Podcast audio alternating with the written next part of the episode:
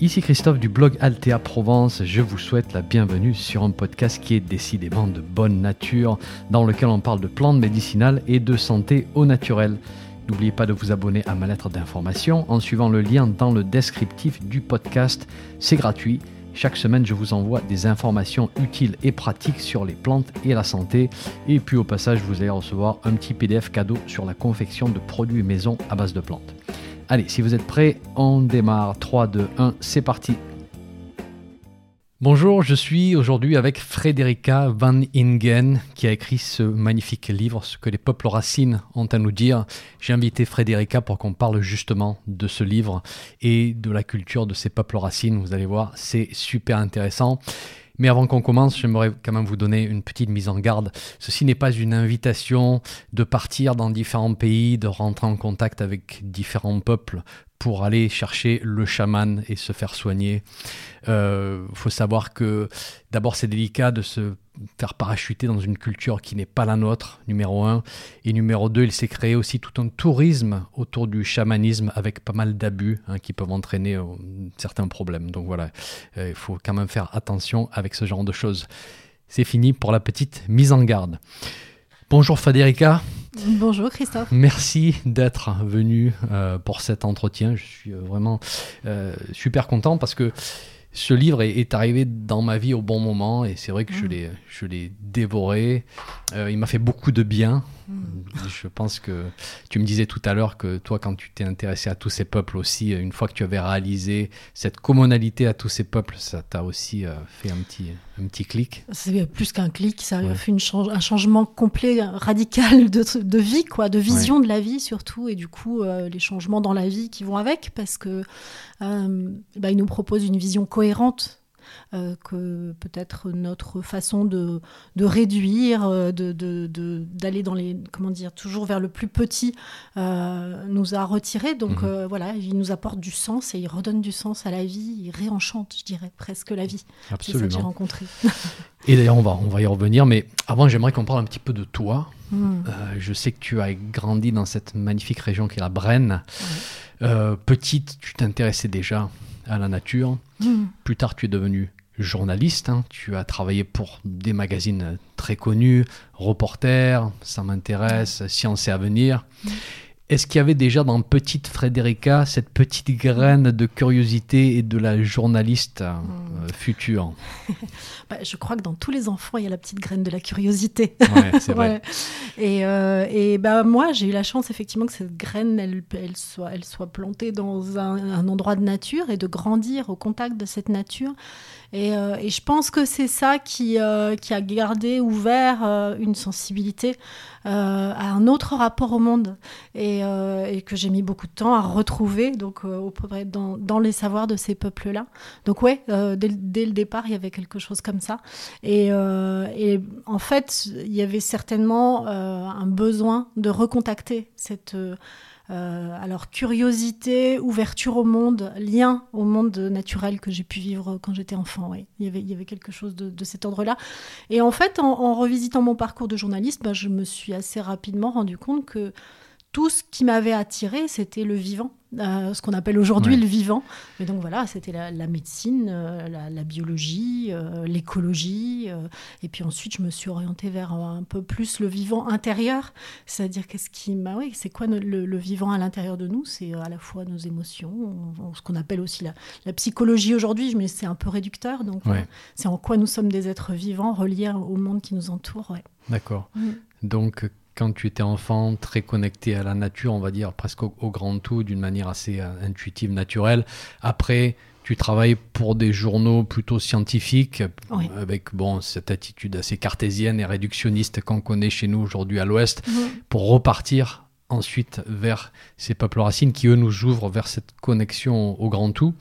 Est-ce qu'il y a eu des, euh, des, épisodes spécifiques ou des, des rencontres que tu as fait qui qui t'ont ouvert vraiment, qui ont créé cette, fascination pour les peuples racines ben, En fait, je dirais que c'est venu tout doucement. Euh, j'ai eu, ben, jeune journaliste, euh, donc c'était au début des années 90, je suis allée au, colloque d'ethnopharmacologie, euh, c'était à Metz, donc de la Société européenne d'ethnopharmacologie. Euh, et, là, j'ai rencontré des guérisseurs qui venaient d'Afrique, d'Amazonie. Il y en avait un qui venait pour enfin qui sortait pour la première fois de, l'Amazonie et, et, qui me parlait de la façon dont ils soignaient les gens. Donc, bah eux, voilà, ils avaient quelqu'un à soigner ils allaient dormir et puis il y avait une plante qui leur racontait euh, comment ils, devaient la trouver et qu'est-ce qu'elle pouvait soigner et comment elle pouvait soigner tel patient, etc. Donc il y avait une dimension qui était complètement. Euh, moi, je travaillais pour euh, Sciences et Vie Junior à l'époque, donc il fallait que je raconte ça dans le magazine. Mm. C'était un peu complexe d'expliquer au rédacteur en chef que, ben oui, c'est leur façon de faire. Et ils disaient, bon, ok, mais on va mettre ça euh, au conditionnel parce qu'on ne peut pas, dans un journal scientifique, parler de ça comme ça. Donc, ça, voilà, ça, ça, ça, a rendu les choses un peu, un peu complexes parce que je me sentais vraiment à l'étroit dans ce mode de, de pensée qui est le nôtre et j'en suis. Donc, moi-même, j'étais à l'étroit dans mon mode de pensée. Et, et ils, apportaient une vision du monde qui était complètement différente. Donc ça, c'était une rencontre vraiment essentielle. Puis il y en a eu d'autres petit à petit. Enfin, je me suis rendu compte que euh, régulièrement dans ma vie, je rencontrais des, des, personnes qui étaient en lien avec ces peuples et tout.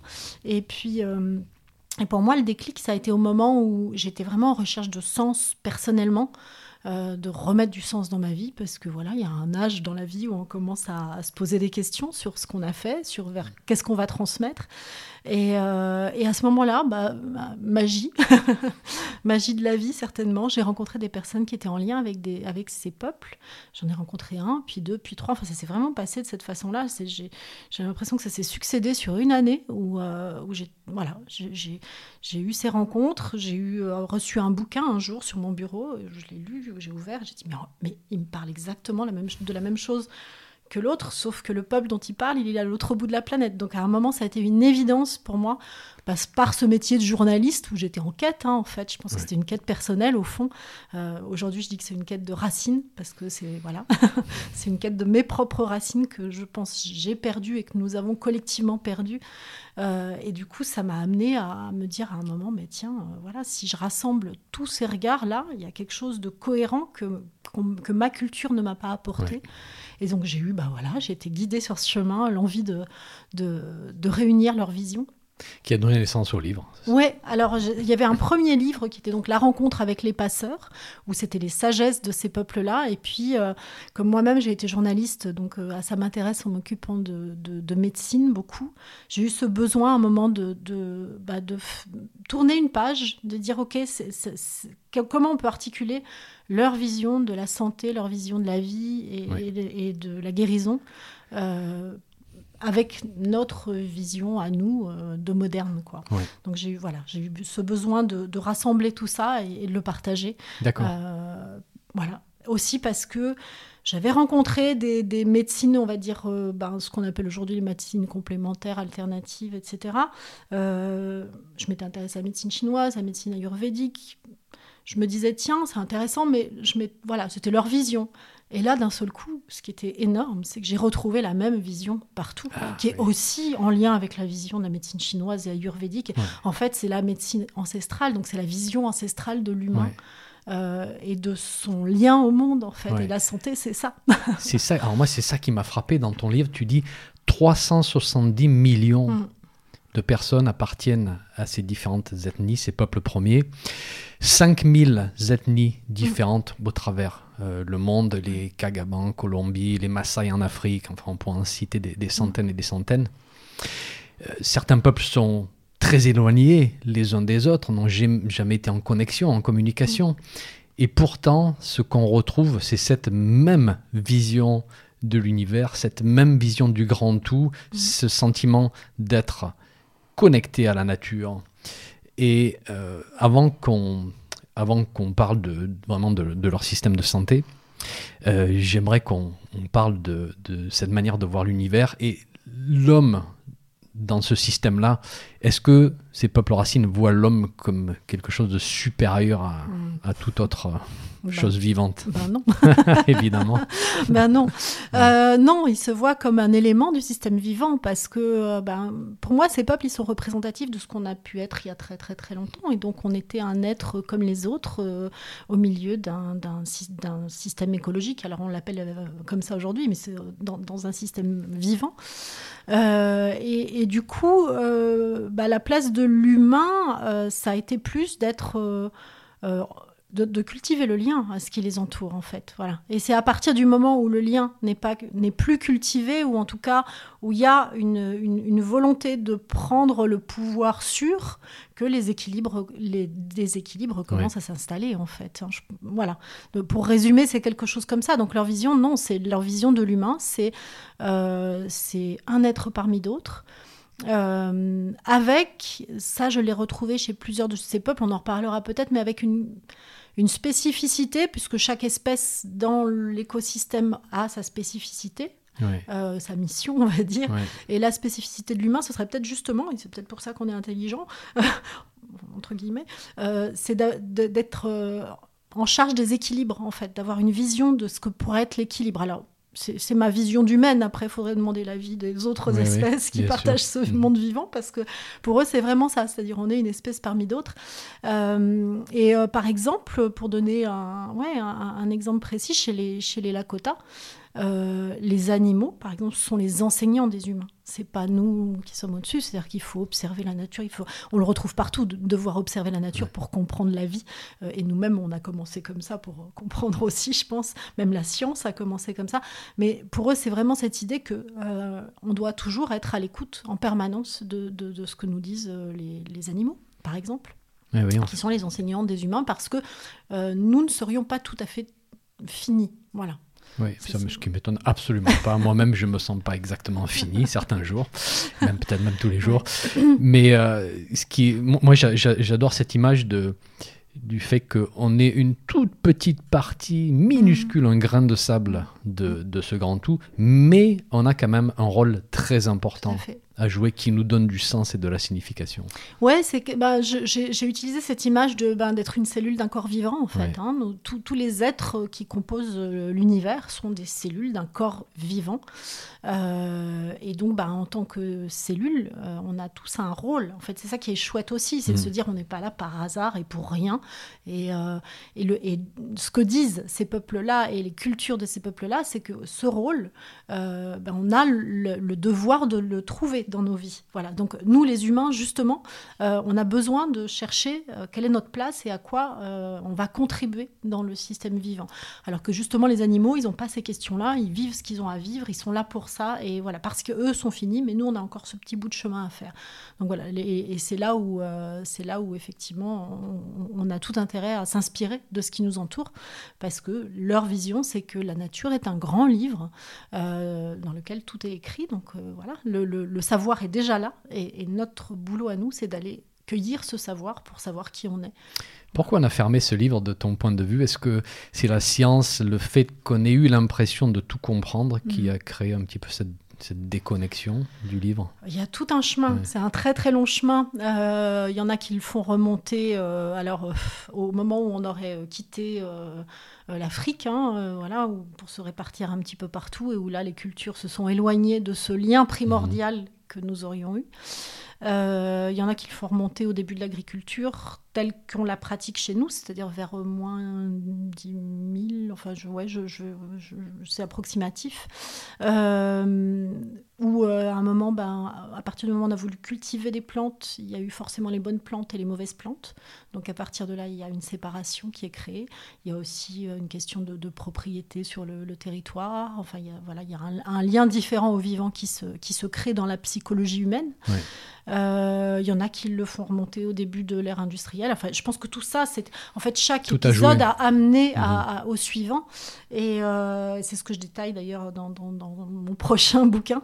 euh, de comment on en est arrivé là pour à un moment dans notre esprit se voir séparé de la nature. Il y a, eu ce, ce, moment où on a eu un besoin de ouais, de, de, peut-être confort, d'être voilà, d'être plus, d'avoir une vie plus tranquille, ce qui est pour, enfin, ce qui est pas mal en soi, hein, mais, mais simplement au moment où cette, où on a commencé à avoir les outils qui nous ont permis de, de créer cette vie plus confortable, on a aussi oublié que cette vie, elle, était, elle nous était indispensable et qu'on en faisait partie, en fait. C'est surtout ça. D'accord, mm. d'accord. Mm. Et pour revenir à la vision de la santé, donc en fait, il y a une certaine hiérarchie de, la santé de la maladie. Donc moi, je peux être en bonne santé ou, malade. Moi, la petite cellule. Ensuite, il y a mon groupe mm. qui peut être en bonne santé ou malade. Peut-être on pourrait parler de l'organe.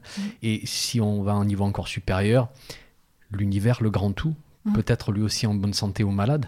Est-ce que tu peux nous parler un petit peu de, cette hiérarchie et, de cette relation entre les différents niveaux de, santé dans leur vision des, choses? Euh, oui, alors euh, c'est effectivement c'est vaste euh, et tout est en lien, tout est relié. Il n'y a pas de séparation entre tout ça. C'est-à-dire que si je vais bien, d'une certaine façon, l'univers va bien et, réciproquement. voilà, donc on, participe à ça. Et ça, je trouve c'est vraiment intéressant parce que ça ne nous isole pas, nous, en tant que petit individu qui va mal dans son coin, voilà, qu'on peut ressentir dans nos sociétés. Parce que quand on est malade, on nous isole, enfin on nous dit rentre à la maison. Et alors pour des bonnes raisons, bien sûr, quand on est, on est contagieux, par exemple. Mais, mais, euh, mais dans ces sociétés-là, on trouve au contraire l'idée que euh, quand quelqu'un est malade, on va le soutenir. Mhm. Quand il est, quelle que soit la situation, enfin, malade ou, ou en difficulté. C'est-à-dire que dans, dans, dans, cette vision, l'être humain, c'est un, donc il y a un corps physique que nous on considère, mais il y a aussi tout ce qui va autour. Et, dans cette, euh, cet être-là, il y a euh, ouais, des, des euh, ce qu'on va appeler l'énergie. Il y a une dimension voilà, émotionnelle, une dimension spirituelle. Donc il y a un corps physique, mais aussi un corps émotionnel, un corps mental, un corps spirituel. Et, et c'est tous ces éléments-là qui sont en lien avec le monde. En fait, tous ces éléments, voilà, le corps, c'est la partie visible de ce qui est en lien avec le monde, à travers les sens, mais tout ce qui est autour aussi, étant autour et dedans, euh, est en lien euh, avec un, univers beaucoup plus grand. Donc l'important pour eux, ce qu'ils voient, c'est que c'est la relation, c'est le lien au monde qui est, euh, qui est primordial en fait. Donc il y a toujours cette idée que pour être bien, il faut cultiver la relation qu'on a au monde. Donc la relation qu'on a au groupe, d'où le fait qu'ils ont des groupes qui sont, on va dire, qui vont plus prendre soin des personnes faibles et fragiles. Oui, oui. Euh, et puis aussi, euh, l'idée, c'est que euh, si une, une, personne va mal, c'est parce qu'elle elle, elle, est un symptôme de quelque chose qui ne va pas dans le groupe. Donc ça, c'est vachement intéressant pour nous, parce que justement, quand on se dit, tiens, un tel va mal, allez, on va lui dire d'aller mieux, puis de revenir après, c'est peut-être pas tout à fait juste comme, comme façon de voir les choses.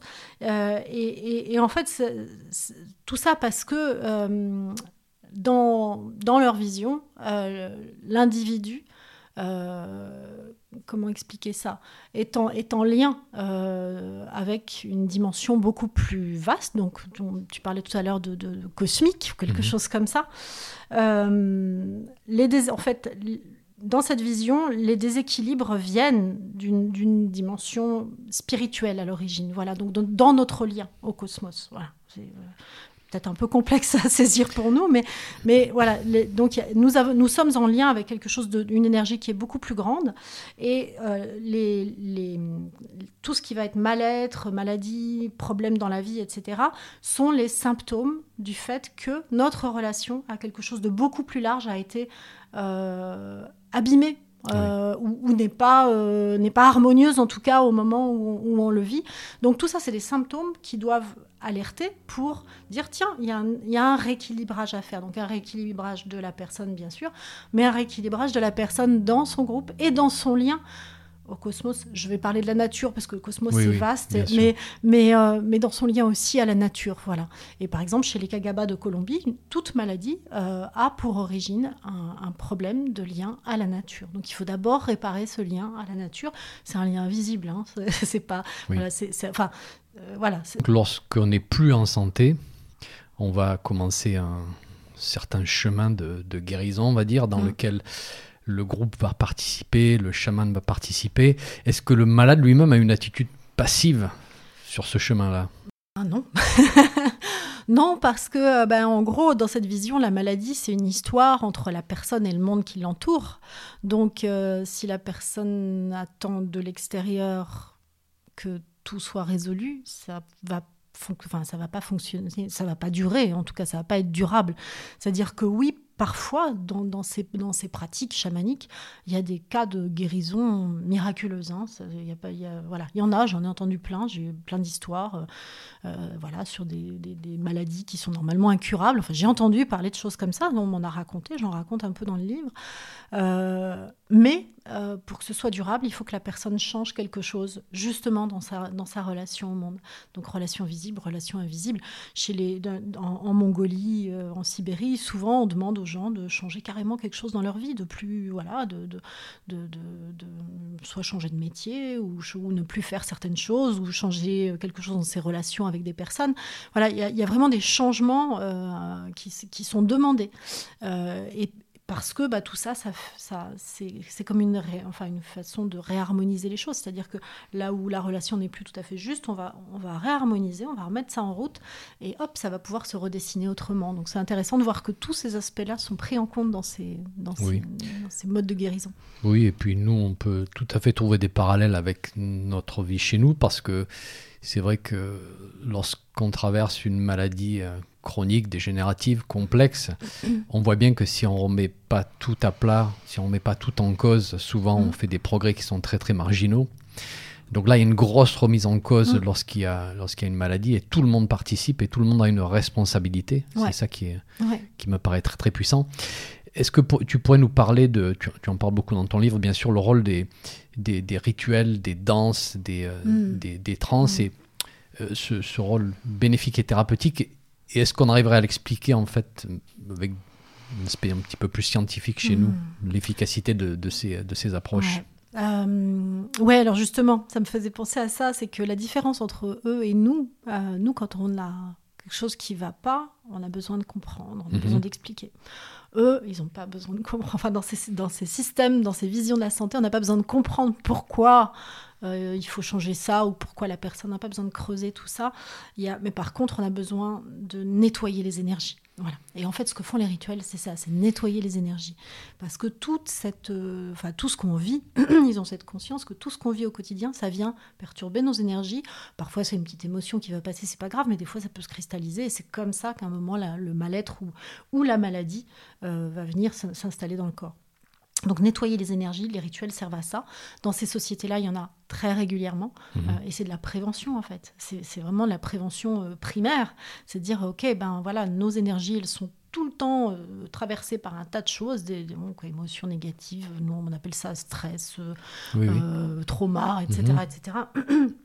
Ils ont cette conscience-là, et donc il faut, voilà, il y a quelque chose qui vient faire ça. Donc les rituels de danse, ils font ça, le chant fait ça, enfin toutes ces, pratiques qu'on retrouve un peu partout sur la planète en fait, euh, sont des espaces pour ça.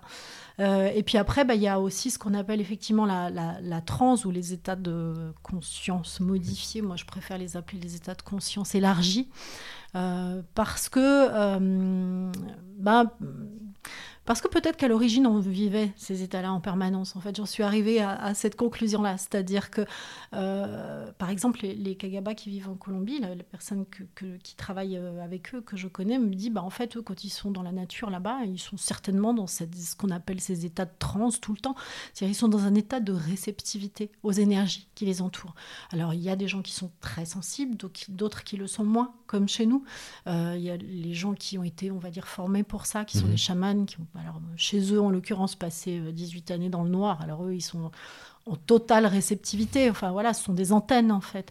Donc, ils, voient des choses qu'on n'imagine même pas, dont on peut même on peut même pas imaginer que ça existe. Tu peux nous faire une petite pause ici, parce que cette histoire des, 8 ans dans l'obscurité, c'est un petit peu traumatisant pour moi. Mais ouais, non, mais c'est clair, enfin, ça l'est pour tout le monde quand on le raconte. Et, pourtant, euh, voilà, ça a été rapporté par plusieurs... Euh, ethnos et puis ils continuent à le dire aussi. Enfin, en fait, chez eux, euh, les, personnes euh, qui vont être donc des mamas ou des sagas, si ce sont des femmes, donc c'est l'équivalent des chamans, sont les, ceux qui savent en fait. Euh, ceux qui savent, ceux qui soignent, voilà, ils ont accès à un savoir. ils sont donc choisis avant la naissance. Donc on va voir, ils vont voir la maman, les, les chamans, les mamas vont voir la maman avant la naissance. Ils disent bah voilà, ton enfant va être un, mamou, donc elle va suivre un régime particulier, être mise un peu à l'écart pour ne surtout pas vivre de stress. Enfin, l'idée c'est qu'ils aient le moins possible d'interférence avec, avec les, les, les choses de la vie qui pourraient les perturber. À la naissance, le petit est pris et emmené et il va passer 18 ans dans une grotte. Donc, il y a des endroits là-bas dans la Sierra Nevada de Santa Marta qui sont pour, faits pour ça. donc, et là, ce sont donc des, des, mamas, des sagas qui vont leur, euh, leur transmettre le savoir petit à petit selon les âges, etc. Donc, ils vont suivre un régime particulier et tout. Et enfin, c'est ce qu'on en sait, hein, parce mhm. que moi, je suis pas allée, évidemment. Et, euh, et, et, donc, en fait, le fait qu'ils n'aient pas, qu'ils restent dans le noir, qu'ils n'aient pas cette, euh, euh, ce, sens-là qui soit développé, ou en tout cas confronté au monde extérieur, fait qu'ils ont accès à plein d'autres choses, par d'autres voies, certainement, qui restent un peu mystérieuses. Euh, probablement des états de modifiés, enfin plus que modifiés, c'est un état d'ouverture totale, de réceptivité totale, sans doute. Euh, en tout cas, ce qu'on en sait, c'est que quand ils sortent, donc alors c'est soit 9 ans pour les, ceux dont la formation est la plus courte, soit 18 ans euh, pour les grands, bah, c'est-à-dire qu'en fait ils disent que ce qu'ils voient dans le monde, ils le connaissent déjà. Donc ils ont déjà eu accès à tout. Voilà, ils ont déjà vu le monde visible auquel nous, nous, avons accès quand, euh, quand, on, enfin, quand on est, quand on ouvre les yeux. Quoi. Et, euh, et l'autre chose qui est quand même assez mystérieuse, c'est qu'ils n'ont aucun problème de santé, ils n'ont pas de problème de vitamine D, enfin voilà, il n'y a aucun... Voilà. C'est assez, c'est assez différent, même moi j'ai 100 questions sur comment tu vas mm. te réhabituer à la mm. lumière du mm. soleil et comment tu vas apprendre à voir et à identifier ce que tu es en train de, voir. Enfin, je ne sais pas si ça on a, on a observé. Bah, ça n'a pas été étudié, je pense que la difficulté, la difficulté, si on devait commencer à étudier ça, c'est qu'on perturberait l'expérience. Tout à fait. Donc euh, c'est à, peu près impossible à, vérifier et, ce serait bien qu'on ne le fasse pas.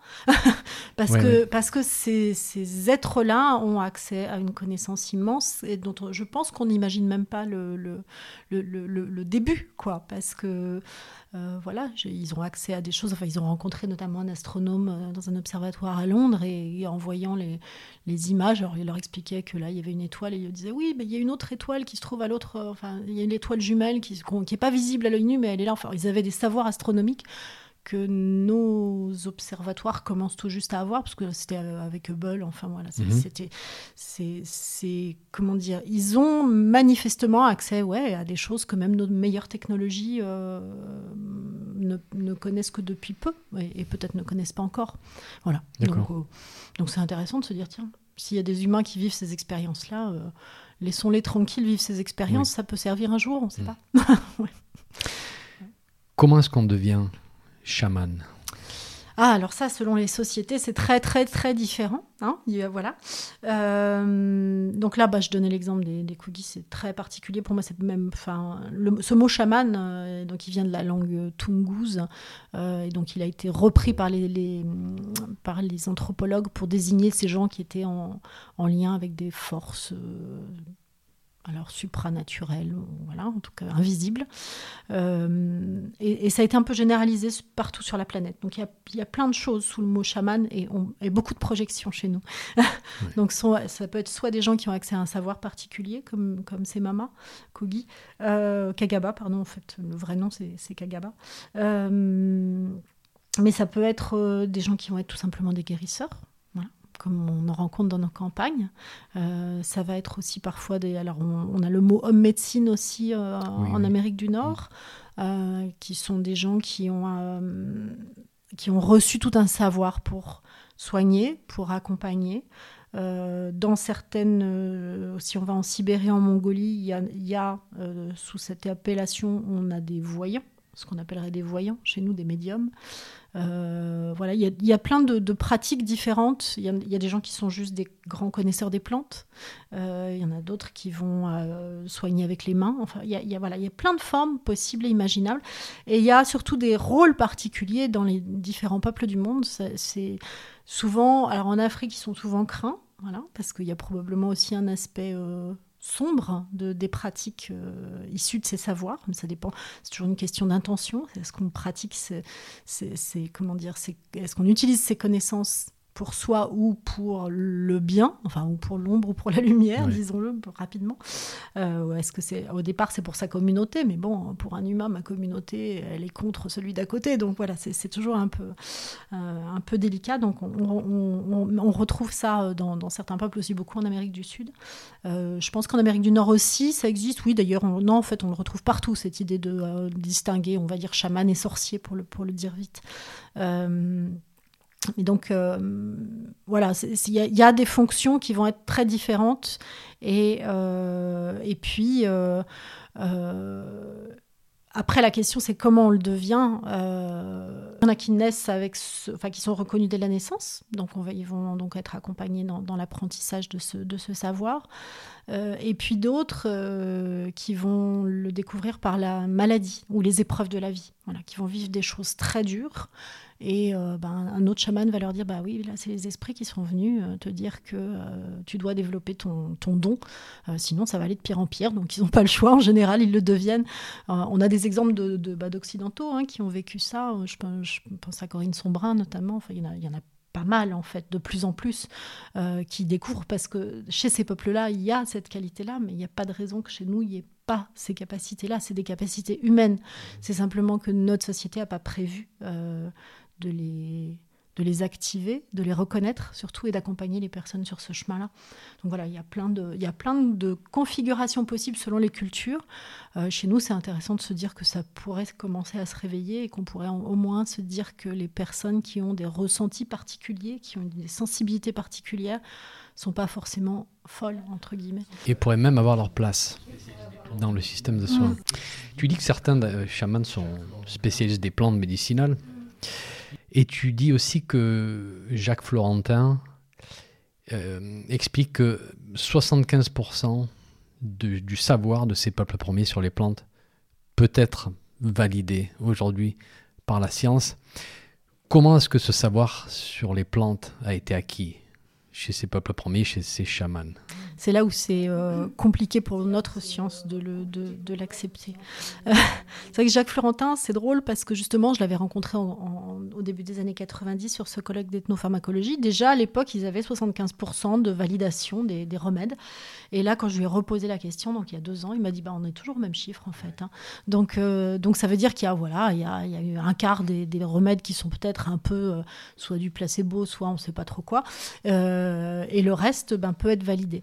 Donc ça, c'est le, enfin c'est intéressant de, déjà de voir ça parce que par rapport à notre science qui crible et qui tombe, enfin qui voilà, qui, qui, qui laisse de côté euh, un tas de un tas de plantes euh, pour en trouver pour trouver une molécule, c'est quand même intéressant de voir qu'eux ils ont ils ont ont ça.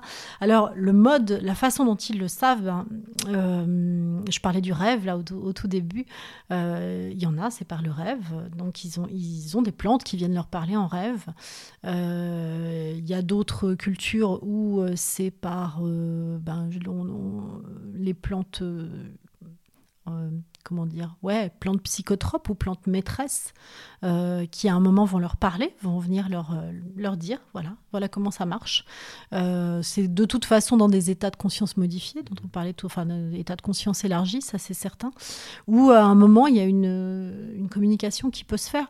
Alors c'est intéressant de se dire que Aujourd'hui, on est en train de redécouvrir la communication avec les autres êtres vivants, qui peut être une communication non verbale ou, sensible en tout cas.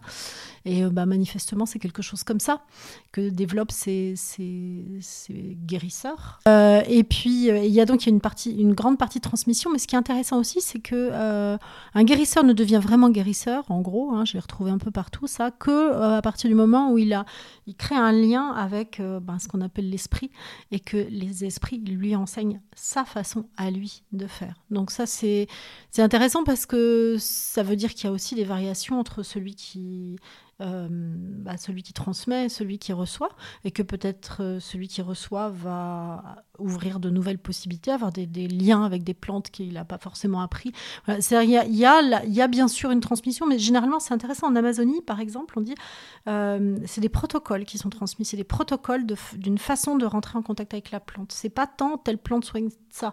Après, il peut y avoir des échanges de ça, bien sûr, entre guérisseurs, mais c'est plus le, le, le, guérisseur, ouais, le, le, maître, on va dire, c'est pas le bon terme, mais euh, va apprendre à, à l'apprenti euh, à rentrer en contact avec la plante. Et c'est la plante qui va lui donner vraiment l'enseignement. Voilà, donc c'est intéressant. D'accord, donc on te donne certaines clés pour ouvrir certaines portes, mais en tant que guérisseur, tu n'es pas encore bien mûr tant que tu n'as pas transformé ceci en quelque chose qui, que tu t'es approprié, ton propre style. donc en fait, chaque guérisseur va avoir sa manière de, de pratiquer, d'utiliser les plantes médicinales. Exactement, exactement. Alors après, euh, bah pour nous c'est difficile parce qu'on a du mal, à, mais, on a du mal à imaginer parce que nous, pour nous, c'est une molécule, une action. Enfin, on est quand même dans un modèle comme ça. Donc, euh, euh, mais alors c'est intéressant parce que quand j'ai rencontré, c'est un ethnopharmacologue qui, qui travaillait avec avec des, des moines de, enfin, juste à côté du Tibet, et il expliquait que là-bas, par exemple, une même plante va avoir des indications extrêmement larges et que nous, dans notre façon d'aborder euh, les plantes, on réduit en fait, parce qu'à un moment, justement, on rentre dans cette logique d'une molécule, d'une action. Allez, deux peut-être, peut-être trois. Alors bien sûr, on parle de plantes entières, hein, on ne parle pas de, d'extrait. De, de, oui, on parle, ou, oui, on parle de plantes entières. Eux, travaillent alors soit sur les plantes entières, soit sur des, sur, sur des, sur euh, voilà la racine, la fleur, etc. Euh, mais en fait, c'est intéressant de se dire que eux, ils ont toujours, ils vont dire tiens, euh, telle plante, elle peut avoir une vingtaine de, d'indications différentes. Et donc, selon la personne qu'ils vont avoir en face, ils vont pas l'utiliser pour la même chose. Voilà.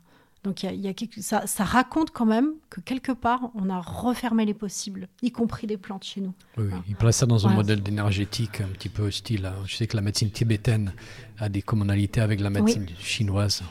Oui, et, puis, et, puis la, et puis la personne en face aussi, ce dont elle a besoin. En fait, il y, a aussi ça, c'est-à-dire que euh, on n'est pas tous les mêmes. Et donc, selon la, problématique de la personne en face, on va, voilà, la, plante va être différente et, et, on va l'utiliser. On, peut, on va peut-être même utiliser la même plante pour deux personnes pour des choses complètement, voilà, complètement différentes parce que dans ce que je disais tout à l'heure, l'aspect effectivement énergétique de la personne, dans la rencontre énergétique entre la personne et, et la plante, euh, c'est quelque chose de, différent qui va se passer.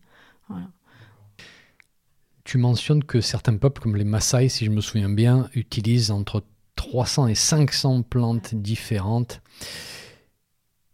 Est-ce qu'il n'y a pas aujourd'hui un risque que cette masse d'informations ne soit plus ne soit plus transmise? Alors je sais qu'on va juste transmettre comment rentrer en contact, en relation avec la plante, mais c'est quand même une partie de la transmission qui est essentielle pour les futurs guérisseurs. Est-ce que ce savoir est toujours passé aujourd'hui? Est-ce qu'on risque de le perdre? Et si oui, qu'est-ce qu'on peut faire pour que... Oui, il est, eh ben, il est en danger. Utiliser 2, 500 chez les Maasai, je crois que c'est chez les Mentawai, c'est 1200 plantes. Donc c'est pour dire qu'ils vivent dans une énorme pharmacie, pharmacopée en tout cas. C'est voilà. Euh, bien sûr, ouais, c'est très, c'est en danger un peu partout sur la planète. Bon, parce que euh, les milieux sont en voie de disparition, donc les plantes sont en voie de disparition, ça c'est le premier aspect. Aussi parce que ben, les jeunes de ces peuples-là, souvent, euh, ben, vont, vers la solution de facilité quand il y a des médicaments allopathiques.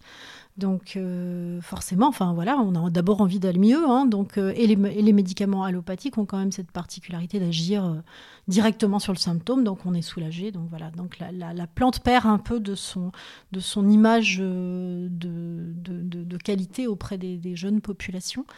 Euh, et puis, euh, ouais, et puis donc les, les, les, guérisseurs ont de plus en plus de mal à trouver des jeunes qui ont envie de rentrer dans, parce que c'est aussi un, c'est pas un chemin facile, hein, le, de devenir guérisseur ou chaman. Généralement, on est beaucoup confronté, bah, déjà on est confronté à la souffrance des autres et on est souvent confronté à sa propre souffrance parce que parce que ça fait partie de l'apprentissage, ouais, c'est ça. Donc, euh, donc il y en a beaucoup qui n'ont pas envie de ça, euh, qui, euh, qui face au système occidental pensent que ben ouais, on peut choisir, voilà. Donc et voilà. Donc oui, il y a des, il y a une perte importante des savoirs à l'heure actuelle, ça c'est clair, de la transmission. Peut-être que finalement le fait que nous on, redécouvre, on découvre, on redécouvre ça et qu'on commence à accorder de la valeur à, à ces savoirs. Euh, peut aider à, contribuer à ce que certains euh, aient envie, à ce que des jeunes aient envie de reprendre le flambeau, on va dire. Euh, moi, je l'ai rencontré, ça, je, me souviens d'avoir croisé un, Mapuche et, de, et de, voir qu'il était surpris qu'on puisse s'intéresser à sa culture et qu'on puisse s'intéresser au savoir de son peuple. Euh, et d'un seul coup, ça le questionnait, lui, sur le fait que lui-même était très attiré par la culture occidentale, ce qui est, bah oui, évidemment, elle est très attirante, cette culture occidentale. c'est un peu la culture du tout tout de suite. Alors, euh, alors ça donne envie à tout le monde, et il n'y a pas de raison qu'ils n'y aient pas accès non plus s'ils en ont envie. Mais voilà, ce qui est important, effectivement, c'est de se dire... Euh, bah, de pouvoir essayer de préserver des îlots où ces savoirs sont transmis parce qu'à un moment ou à un autre, on aura peut-être besoin de revenir à des, à des choses plus, douces comme ça, et puis, euh, et puis voilà, garder cet équilibre entre, la médecine euh, allopathique et, ces médecines ancestrales. Enfin, c'est des tels trésors que ce serait vraiment une catastrophe de les perdre, c'est certain. Est-ce qu'on pourrait parler d'un sujet qui peut devenir assez délicat, qui sont les plantes psychoactives, psychotropes, psychédéliques, hein, elles ont plein de noms, antéogènes, etc des plantes qui sont considérées comme stupéfiantes chez nous, donc euh, d'achat, d'accès, etc., etc. Pour ces peuples premiers, pourtant, ces plantes psychédéliques ont un rôle très important à jouer, ainsi que ces états de conscience élargis, comme tu les appelles. Quel est le rôle de ces plantes dans le, dans le parcours de, soins? Alors bah pour eux, euh, c'est des plantes qui sont utilisées de façon rituelle, euh, sacrée bien sûr, hein, toujours, mais régulière. Euh, parce que ça fait partie, euh, bah, ça fait partie pour les guérisseurs de l'apprentissage. Euh, pour les soigner, bah, c'est des, ce sont des, pour les, que je, oui, les patients, si on peut dire, ça fait partie aussi de, de leur culture. C'est-à-dire qu'on sait qu'à un moment, voilà, on va prendre cette plante-là pour telle et telle raison. C'est vrai que nous, quand on a découvert ces plantes-là, ça a ouvert des champs. Alors en plus, ça a été beaucoup, on en a beaucoup parlé dans les années 70, euh, où voilà, il y a eu un espèce de, de, mélange entre le, le, les drogues euh, psychédéliques et ces plantes-là. Et euh, voilà, il y, a, il y, a, tout un, ouais, on va dire un moment où tous ces chemins-là se rencontrent. Et, et ouais, où on a peut-être tendance à confondre le bal, ouais, le cadre profane et le cadre sacré. Oui, l'échappatoire euh, rapide et euh, sans effort. voilà. Par rapport à la grosse remise en question. On est encore sur un mode consommatoire, voilà, toujours. Euh, donc, donc il y, a cette idée-là. alors, dans, ces cultures-là, je pense que Enfin, je sais, mais ce serait intéressant d'ailleurs d'aller voir si, si, si, ces plantes ont les mêmes effets qu'elles elles peuvent avoir sur nous, euh, parce qu'ils ont été préparés pour, ils ont, ils ont, comment dire, ce sont des plantes qui agissent sur tous les niveaux, spirituel, émotionnel, énergétique, enfin voilà, et sur le corps aussi, bien sûr.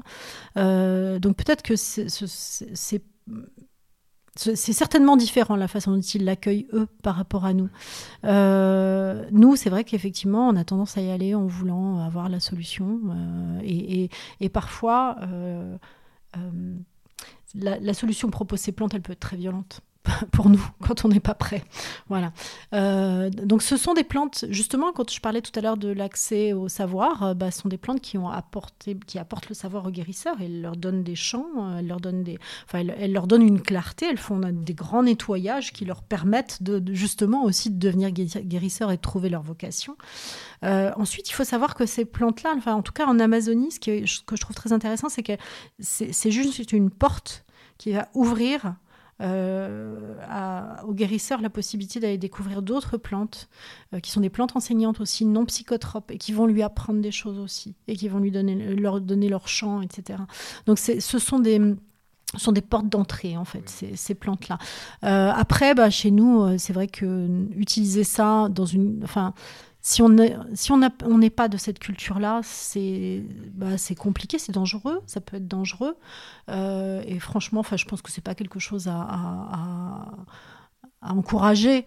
les personnes que j'ai rencontrées qui ont fait ce chemin, on voit que c'était vraiment un chemin. Il y avait quelque chose qui les amenait vers ça. Euh, et moi, j'entends de plus en plus autour de moi des gens qui reviennent et qui sont définitivement bouleversés, qui n'arrivent pas à retrouver pied ici parce qu'ils ont vécu cette expérience sans avoir été préparés, sans avoir été accompagnés. Ils sont parachutés à une, semaine à ayahuasca en Amérique du Sud. Exactement, et, ouais. Et il y en a qui n'en reviennent pas. Et, en fait, euh, ce qu'il faut savoir, c'est qu'on peut on peut arpenter ces chemins-là aussi avec des méthodes beaucoup plus douces euh, qui sont disponibles ici en France. On n'a vraiment pas besoin d'aller là-bas pour euh, pour, vivre, pour vivre ça. Alors, il n'y a peut-être pas l'effet, mais là, on est comme sur la médecine allopathique hein, tout à l'heure, il n'y a peut-être pas l'effet euh, waouh, je, je, je, je, décolle et, j'ai une révélation soudaine et tout est réglé. Et ça n'est pas vrai, en fait. Hein. ces plantes-là ne font que ouvrir une porte. Donc, derrière la porte, il y a plein de choses euh, à régler aussi, encore. Ça n'est que le début du chemin. Mais on peut ouvrir la porte de, de plein d'autres façons qui sont beaucoup plus douces ici en France. Je pense, bon, il y a le tambour chamanique, mais il y a même la méditation. La méditation, les, les, voilà, les, les, les plantes euh, elles-mêmes, euh, je pense que, et puis même aller, euh, aller passer un temps dans la nature, ça ouvre des sacrées portes aussi. Hein. Et c'est vrai que moi je pense aux Américains qui ont commencé à codifier quand même l'utilisation, parce que comme tu as peut-être vu, mm. il y a de plus en plus de recherches et de centres médicaux qui utilisent aujourd'hui les substances psychédéliques comme médicinales, parce mm. que c'est vrai que voilà, c'est pas le manque d'études aujourd'hui sur capacité anxiolytique, antidépressive, etc., etc. Mais ils ont commencé à codifier des étapes de préparation, la prise mm. et des étapes qui s'appellent l'intégration. Et donc, tout ça, c'est extrêmement important par rapport à juste parachuter dans cette expérience-là. Et là, ce que tu nous décris avec les peuples racines, c'est que, euh, bon, c'est un processus qui ne euh, dure pas juste quelques jours, c'est un processus qui dure une vie. Mm. Euh, depuis tout jeune, ces plantes ont été euh, mm. fait partie de, ces préparations-là. Ouais, c'est pour ça il parle, on parle beaucoup d'initiation. Alors, j'aime pas trop ce mot quand, parce qu'on, pareil, on projette plein de choses. T'es initié ou t'es pas initié? L'initiation, c'est une porte d'entrée. Voilà, c'est juste, c'est peut-être quelque chose comme ben, les rituels de passage, en fait. Hein. c'est un truc comme ça. Ça peut être juste, voilà, bah tiens, je vais ouvrir la porte vers quelque chose. Mais il y a plein de façons de l'ouvrir et et, effectivement, quand on l'ouvre, c'est un travail de tous les jours et c'est un travail d'une vie. Mais, euh, mais c'est chouette, c'est ce qui nous permet de devenir des vrais humains aussi. Donc voilà, c'est. Euh, ouais, absolument. Je vais lire une citation de ton livre et je vais te laisser euh, la commenter. Dans un mouvement de cacophonie mondialisée, chacun cherche son chaman. Qu'est-ce que tu entends par là? Ouais, j'ai fait un jeu de mots. Hein. Chacun cherche son, chaman. Euh, oui, euh, bah justement, c'est quelque chose de cet ordre-là, c'est-à-dire qu'on euh, on est convaincu que la solution se trouve à loin. mais ça, c'est humain, hein, justement. On va toujours faire un grand, grand, grand voyage pour aller chercher la réponse qu'on avait chez soi, mais il faut aller loin pour la trouver. Mais, mais c'est vrai que là, on a tendance en plus à projeter sur le chaman euh, plein d'illusions. Euh, le, fait qu'il est magicien, le fait que. Alors, il peut, être, il peut faire des choses vraiment, vraiment très étonnantes, mais c'est. Il y a toujours cette idée-là, c'est que, que ça nous renvoie toujours à nous-mêmes. Voilà. Il ne faut pas aller vers le chaman en croyant qu'il euh, va nous, nous, libérer de nous-mêmes.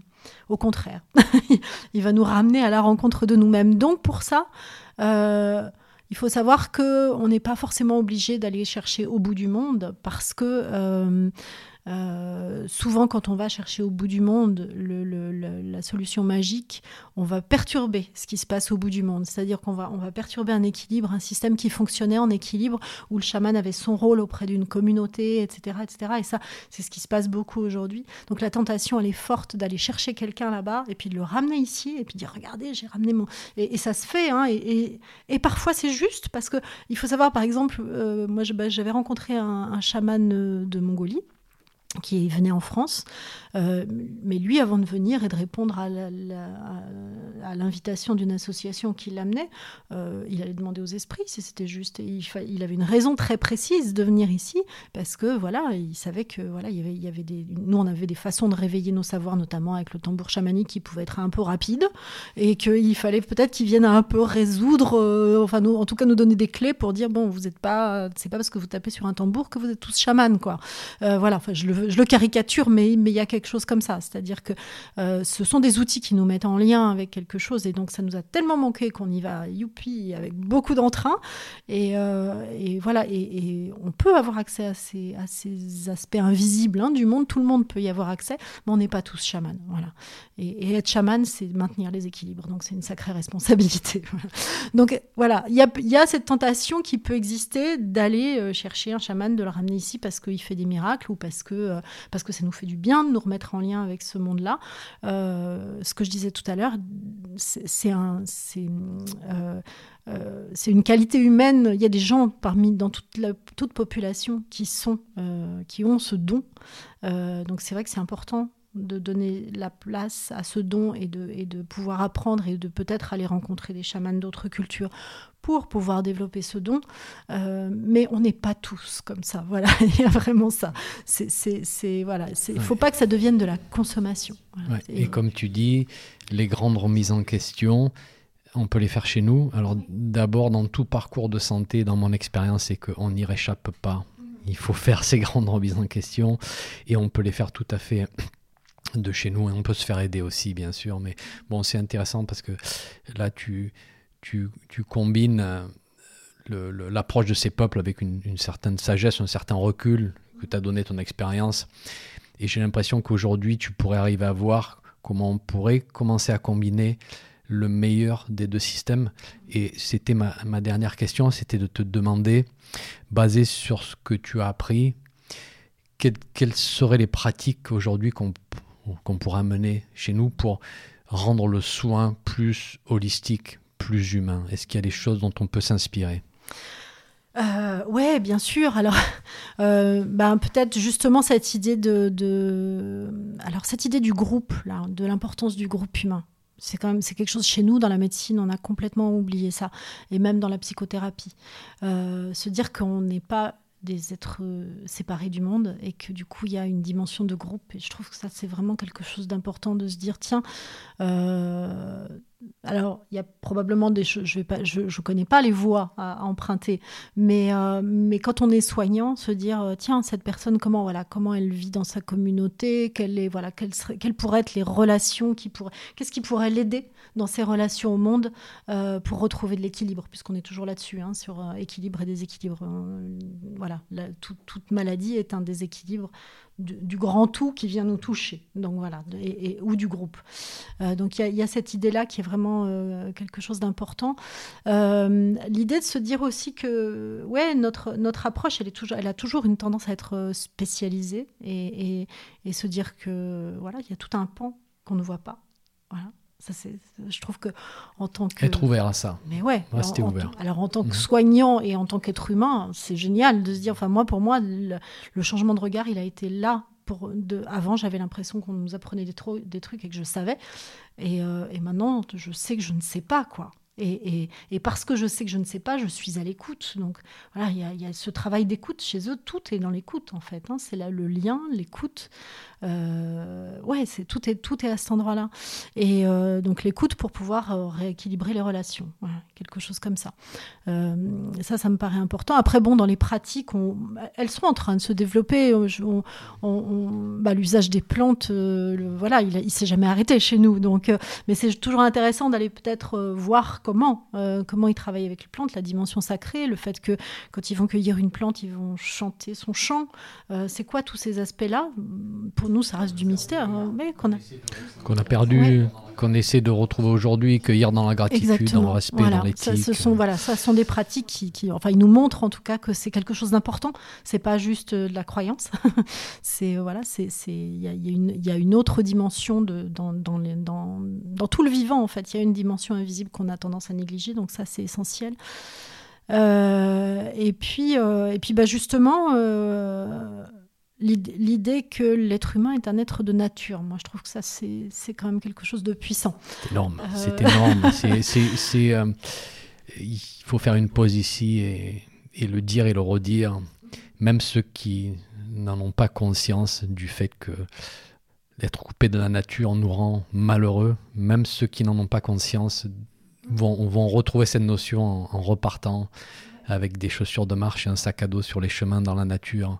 C'est un pouvoir thérapeutique qui est euh, incroyablement puissant. C'est effectivement, je pense que c'est probablement le, le, le, meilleur des, la meilleure des thérapies à la base parce que, euh, ben parce que le fait d'évoluer, en fait, c'est peut-être euh, tout bête, hein, c'est le fait d'évoluer dans un milieu naturel qui nous remet, euh, qui nous remet au diapason de, de, ce livre dont je parlais au début, de ce, ce, ce, ce livre du savoir qu'est est la nature. En fait, on a notre corps est, est, de nature et donc le remettre dans la nature, tout simplement, ça lui permet de retrouver ses, ses propres équilibres. quoi. C'est quelque chose comme ça. Euh, après, justement, c'est intéressant de voir que les chamans, ils ont des, des approches comme ça. Ils disent tiens, un tel, il a, je, pense aux éléments, l'approche des éléments, euh, l'air, l'eau, le feu et la terre. Et donc, euh, bah, que la maladie, c'est un déséquilibre d'un de ces éléments. C'est tout bête, et en fait, c'est peut-être aussi bête que ça. qui nous ramène un petit peu au courant de médecine chinoise, ayurvédique, etc. Absolument. Et donc voilà, le fait de se remettre en lien avec les éléments rééquilibre en nous les éléments. Et d'ailleurs, tu parles du grand livre de la nature. Ben moi, j'ai envie de te poser la question sur ton prochain livre, justement. Ah. Euh, tu m'as donné le titre 101 façons de se reconnecter à, la nature. Là, on est en plein dedans. Alors, donne-nous envie de. d'attendre avec impatience ce, ouais, Ben en fait, l'idée de ce livre, elle, elle, était là avant même celui, celui qui est là, qui existe déjà. Euh, et puis, en même temps, j'avais besoin, moi, de tourner cette page entre la médecine, de comprendre et de faire le point là-dessus. Et, et, en l'écrivant, à chaque fois, j'ai été tentée plusieurs fois de, de l'arrêter pendant l'écriture pour d'abord écrire sur la connexion à la nature. Parce que tout me ramène là. C'est ce que je disais tout à l'heure, peuple racine. Enfin, nous, quel peuple racine on pourrait être en fait C'est ça, la question centrale de ce prochain bouquin. Sur ben euh, ouais, ça voudrait dire quoi être euh, un peuple racine chez nous? Euh, Donc ça veut dire quoi se reconnecter à la nature? Parce que il y a prendre un sac à dos et aller marcher dans la nature, mais il y a plein, plein, plein de façons que ces peuples-là mettent en œuvre, euh, qui sont simples. Hein, c'est pas, y a pas forcément. Il, y a, il peut y avoir un peu de magie, mais pas forcément. C'est tout basique, euh, mais des choses à mettre en œuvre tous les jours. Bah, euh, tout à l'heure, on évoquait la, gratitude quand tu cueilles une plante. Bah, rien que la gratitude d'être un élément du vivant, quand ça devient une médecine du quotidien, ça peut changer des choses et ces peuples-là vivent là-dedans. Donc voilà, c'est plein de petites choses simples qu'on peut remettre en simple ou, ou plus complexes Hein, il y a tous les voilà, mais c'était, j'avais envie de euh, de proposer euh, un début de chemin pour pouvoir euh, commencer à vivre cette reconnexion. C'est génial. En tout cas, ça va être un guide qui va être essentiel pour pour nous, pour notre, pour notre futur. Donc moi, je vais attendre ça avec, avec impatience. bah, écoute, hein, Frédérica, je te remercie beaucoup d'avoir partagé avec nous tes, ton savoir, tes recherches. Merci, merci à vous, merci à toi. Euh, et je, ouais, je trouve ça d'autant plus euh, riche aujourd'hui de se dire, tiens, euh, ouais, nos, nos, nos thérapeutes retournent aussi à la source quelque part de ces savoirs. Il n'y a qu'une source, hein, on est obligé d'y retourner. Il n'y en, a qu'une. Absolument. Merci Faderica. Et pour ceux qui nous regardent, d'abord, merci d'avoir été avec nous et d'avoir écouté euh, cette discussion. Et je vous rappelle le livre de Frédérica, Ce que les peuples racines ont à nous dire. Ce sont les éditions Les liens qui libèrent. J'ai dévoré ce livre, je me suis régalé, je vous le recommande vivement. C'est fini pour aujourd'hui. Merci, à très bientôt. Un petit message avant de vous laisser. Si vous avez aimé ce podcast, merci de laisser une évaluation sur votre plateforme de podcast favorite. Ça permettra à d'autres personnes de découvrir mon podcast et d'en profiter. Un grand merci.